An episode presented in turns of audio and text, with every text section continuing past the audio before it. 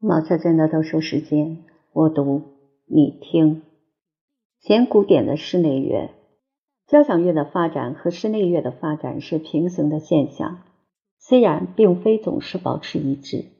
做室外交响曲的人常用更加细腻的多的技巧做室内乐。另一方面，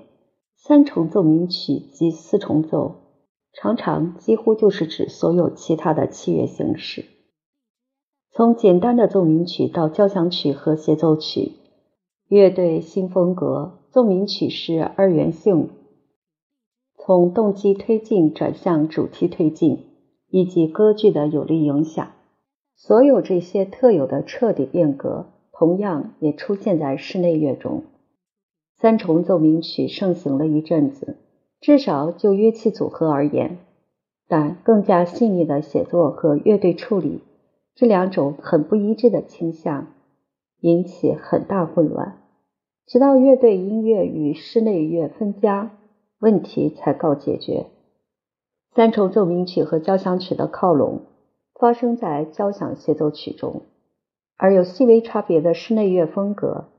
明确摒弃声部重叠的做法，在弦乐四重奏中找到了最高贵的表现。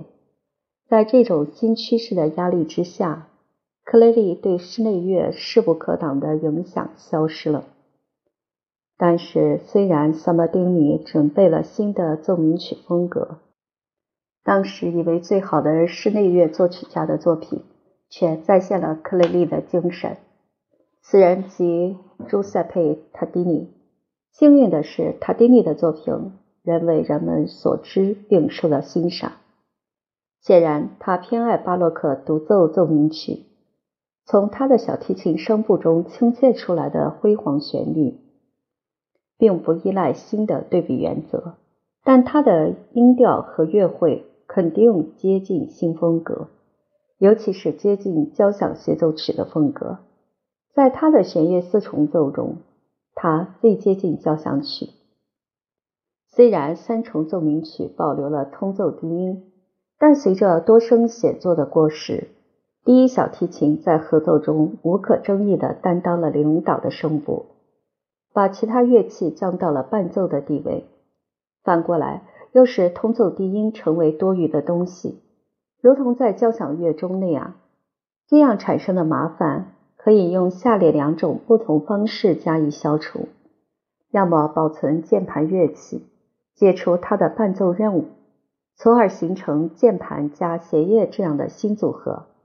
要么废除键盘乐器，用另一种弦乐器替代它，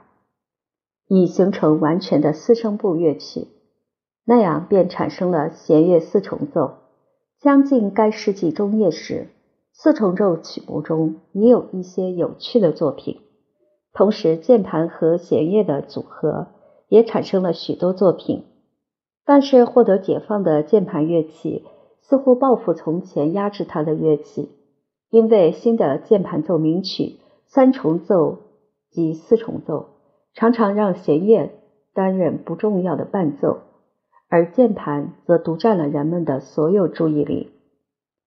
柏林乐派的室内乐，其中 C.P.E. 巴赫的作品尤其有趣，在国王的领导下亦略显陈旧。在曼海姆，室内音乐衰落乃至成为沙龙音乐，但在维也纳，他却找到了发展沃土。阿斯佩尔曼、瓦根塞尔及其他早期的交响乐家的弦乐四重奏，都表现出一种新艺术的活力。他们意识到这种新艺术的生命力会很持久。然而，这些四重奏向学者提出了一个问题：学者们发现，这些四重奏难免同室内乐与乐队音乐二者的一种中间形式相混淆。维也纳作曲家早期的四重奏，包括利奥波德·莫扎特及两个海顿的作品，没法儿同某些称为西游曲的作品区分开来。西游曲，一种总的名称，只包括夜曲。千星曲、小夜曲等一类作品，正是由其无数变体所表明的，即是让人欢愉的娱乐音乐。作为一种音乐形式，西游曲处于早期组曲和更加高级的室内乐之间，而后者最终取代了它。通常，西游曲是为简单的合奏而作，如三重奏或弦乐四重奏，但可能的乐器组合的数目几乎是无限的。进行曲和舞曲乐章非常多，并常常把慢乐章加上标题。随着交响乐的发展，他把自己的原则强加给西游曲，即有一个或多个乐章按照奏鸣曲式的轮廓来构筑。获得了宏大的规模，具有足够的分量以及严肃的交响乐面貌。我们大多从莫扎特题为弦乐小乐曲的作品中认识了这一题材，但西游曲的主要目的是取代早期的宴饮乐及宴席 （concert），以便为奥地利无数贵族之家欢乐的聚会增加娱乐气氛。然而，不应由此得出结论，即西游曲是法国或腓特烈宫廷所用的那一类贵族表演乐曲，因为我们必须记住，我们是在论述奥地利，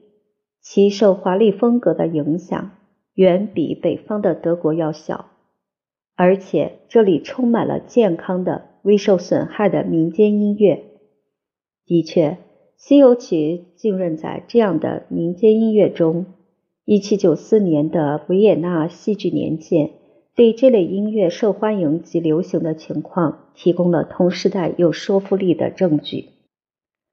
夏季几个月，一天里几乎每个小时，你都能在街头碰到演奏小夜曲的人。然而，这些小夜曲并不像在意大利或西班牙那样，仅仅是用吉他或曼陀林为歌唱伴奏，而是三重奏。几个声部的四重唱，管乐合奏，经常也是整个乐队演奏最有难度的交响曲。正是这些夜晚的社交音乐会，表明了人们普遍而强烈的热爱音乐，因为无论多晚，他们总要举行这样的音乐会。你很快会发现，人们出现在自家打开的窗前，几分钟之内，音乐家就被一大群观众围了起来。这些观众在小夜曲结束前很少有离开的。海顿像其他维也纳作曲家一样，把西游曲当作自学的课堂，通过实验与经验，精通了自己器乐作品所特有的形式与合奏技巧。海顿所有的西游曲都表明他似乎无限喜爱音调丰富多彩，这种喜爱。甚至不时地主宰了作曲家对西游曲形式结构的兴趣。纯室内乐的未来取决于能否弄清楚区别这三种主要的器乐题材，而这由海顿完成了。但是，18世纪许多西游曲所具有的泰然自若的欢乐、嘲笑式的幽默以及令人愉快的坦率，将永葆魅力和新鲜感。因为我们渐渐地开始欣赏起过去的伟大艺术，治好了十九世纪那种夸张的毛病，学会了放松和享受十八世纪娱乐音乐中那种未掺杂质的魅力。